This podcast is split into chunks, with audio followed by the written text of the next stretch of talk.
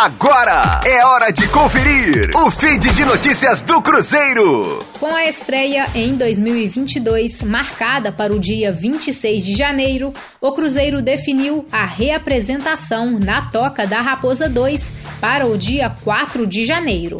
Assim, a Raposa terá 23 dias de pré-temporada antes da partida de estreia pelo Campeonato Mineiro contra a URT no Mineirão. O técnico Vanderlei Luxemburgo contará com vários reforços e terá a missão de montar uma nova equipe. Até o momento, já foram anunciadas nove contratações para reforçar o elenco estrelado.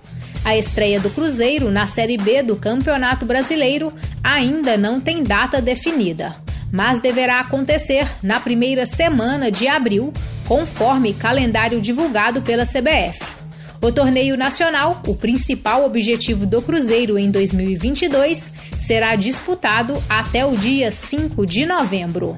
Com as informações do Cruzeiro, para a Rádio 5 Estrelas, Letícia Seabra.